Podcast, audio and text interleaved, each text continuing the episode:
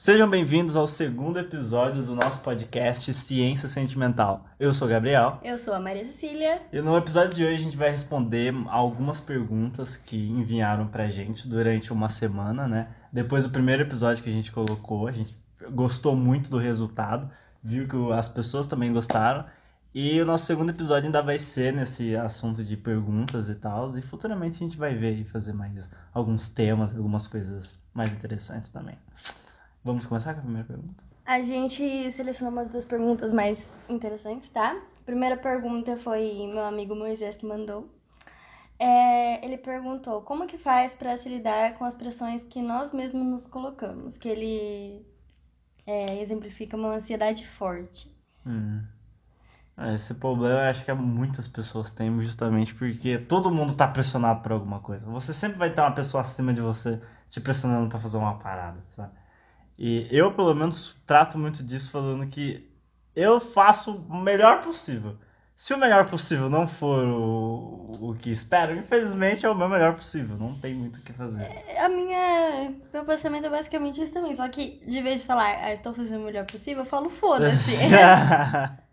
eu, eu, tipo, eu me pressiono, eu falo, nossa, Cecília, tem que ser assim, assim, assim, fazer isso, isso, isso, não tá dando certo isso, coisa assim. Eu falo, foda-se. O que, que eu posso fazer, não é mesmo? Tem, tem uma frase muito boa do Dalai Lama, que ele fala exatamente essa coisa. Eu falo direto essa frase porque ela é muito boa. Ele fala, se um problema tem solução, não há motivo para preocupação. Porque o problema vai ter uma solução, certo? Agora, se o problema não tem uma solução, menos motivo ainda para você ficar preocupado, entendeu? Porque não tem o que você fazer, então... A minha mãe, ela tem, tipo, uma frase parecida que tá no status do WhatsApp dela, que é assim... É, o que não tem solução, solucionar está. É, exatamente. Porque, exatamente assim, você, você lidar com uma pressão que você mesmo se coloca, você não concorda comigo que para você lidar com isso é simplesmente você não se pressionar?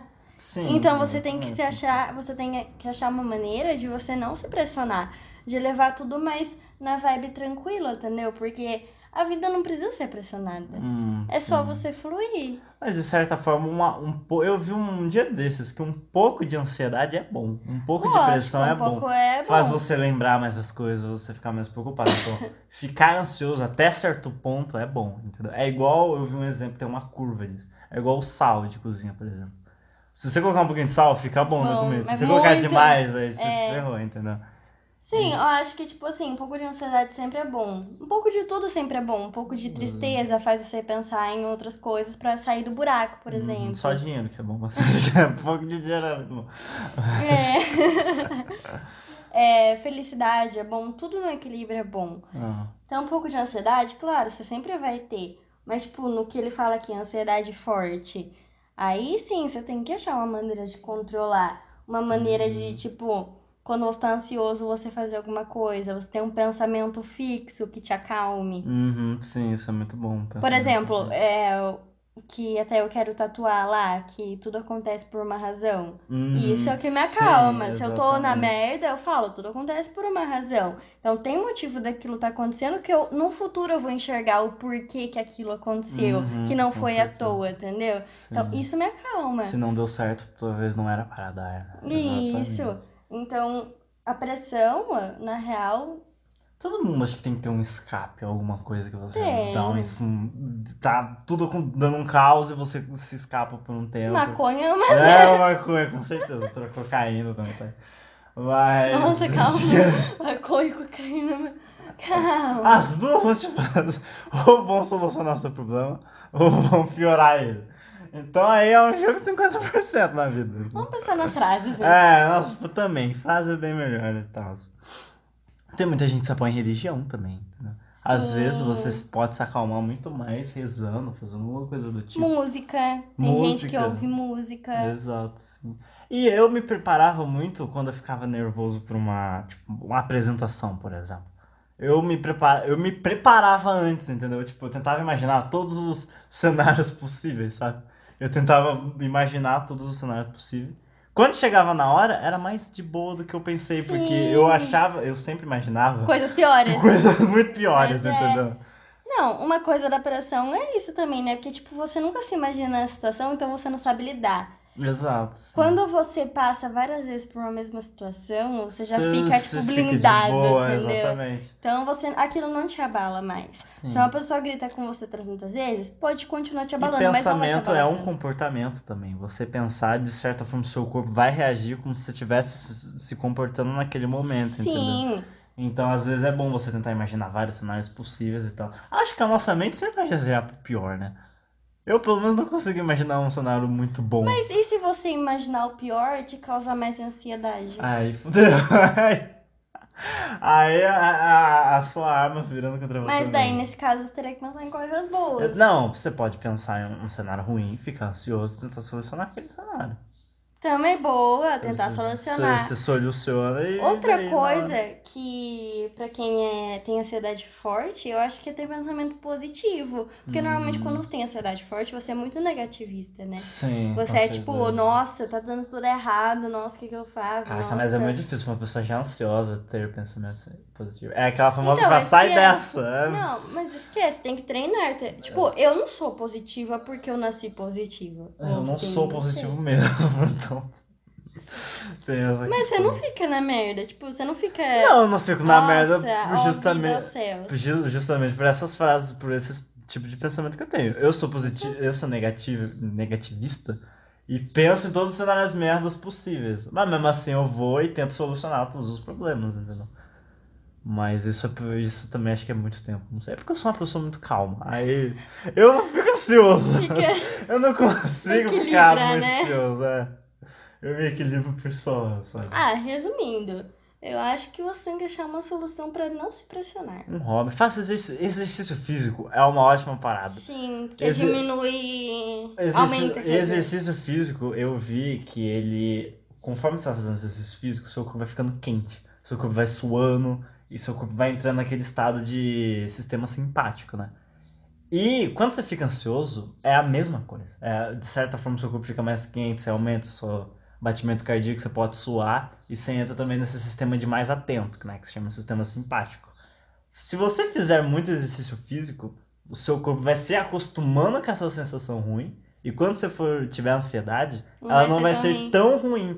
Porque seu corpo já vai estar meio acostumado. E entendeu? libera também endorfina, endorfina né? É endorfina. Tô... Ixi, libera muita coisa. É, depende do cérebro, enfim. Então, libera coisa fazer exercício físico in- é, é- seria melhor fazer aquele exercício físico mais intenso, sabe? Tipo, não uma caminhada, Não, isso serve mas pra sim uma quem. coisa bem que te canse mesmo. Isso serve pra quem tem depressão, ansiedade.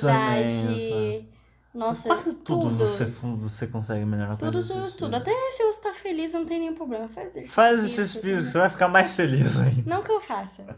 É, eu exato, faço. eu faço, eu faço. Eu não faço. Eu fazia, eu parei um pouco, mas eu faço. Ah, então. Eu ainda faço, eu não sou sedentário. Eu sou.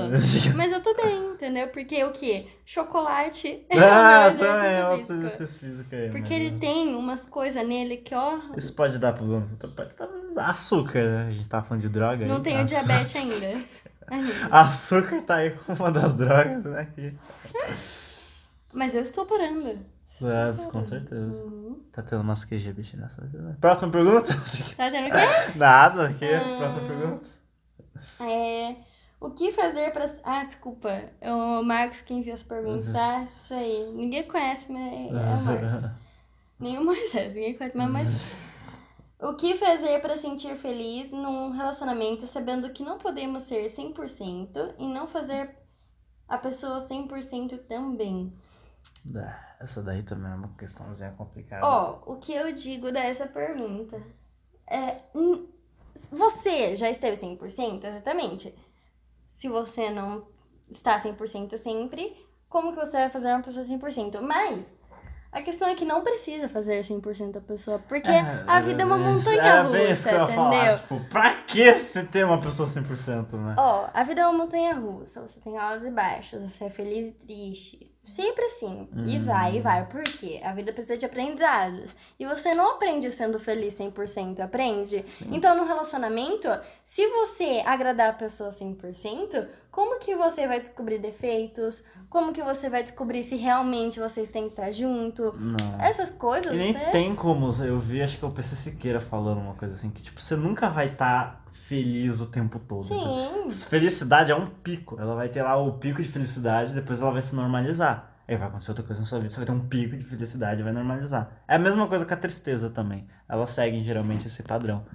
E, tipo, eu acho que ter esta cobrança da pessoa ser 100% não é, não é tão relevante assim. Porque todo mundo, ninguém é 100%. Logo, Até, todo mundo... até porque se você fica nessa, nesse lance, nossa, eu não estou fazendo a pessoa 100%, primeiro, que ela não tá pensando isso, ela não falou, eu acho, não sei a situação, né? Mas pelo que eu acho, ela não falou pra você, olha, você não está me fazendo 100%, tá É, bom? exatamente. Vamos melhorar isso não aí. está. Ó, as planilhas aqui do resultado.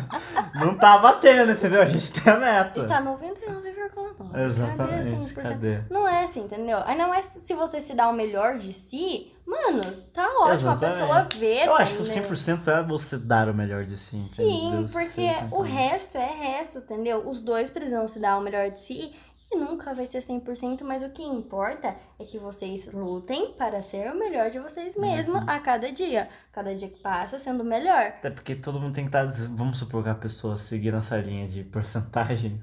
Se a pessoa for tipo 30%. Uhum. E se você quer que a pessoa aumente essa porcentagem Uhum. pra chegar mais perto do 100%. Não faz. As duas têm que estar dispostas a mudar. Sim. Pra as duas conseguirem aumentar também. Porque a pessoa pode estar achando que você também tá no nível. Não adianta você querer que. Você querer ser 100% com a pessoa, se a pessoa, quando você faz um gesto romântico pra ela, ela fala, foda-se. Uhum. Eu não queria isso, Sim, sai daqui da minha frente. Entendeu? Não, não tem sentido. Uma das pessoas a 100% também não vai funcionar. É, as duas têm que estar 100% entre aspas, porque não tem como. Uhum. E é isso, tipo, não tem muito. Sim, é uma cobrança muito extrema em relacionamento. Não é muito saudável. o que é arroto, gente? Desculpa. Nossa! Tem que dizer a realidade de hoje em dia. É, as duas, essa cobrança tão grande acho que não é tão saudável assim. É bom você aceitar os defeitos da pessoa, né? mesmo? É, tipo assim. Tipo assim, é, a gente. Eu dou o melhor de mim, mas eu não fico falando, nossa, será que eu tô me dando 100%? Nossa, mas eu acho que essa pergunta tem muito em relacionamento. Você vê? Por que, que eu nunca me perguntei isso É, agora? né, agora eu estou me perguntando isso. Ah, não, é uma boa linha de raciocínio. Será que eu tô dando o máximo nessa relação?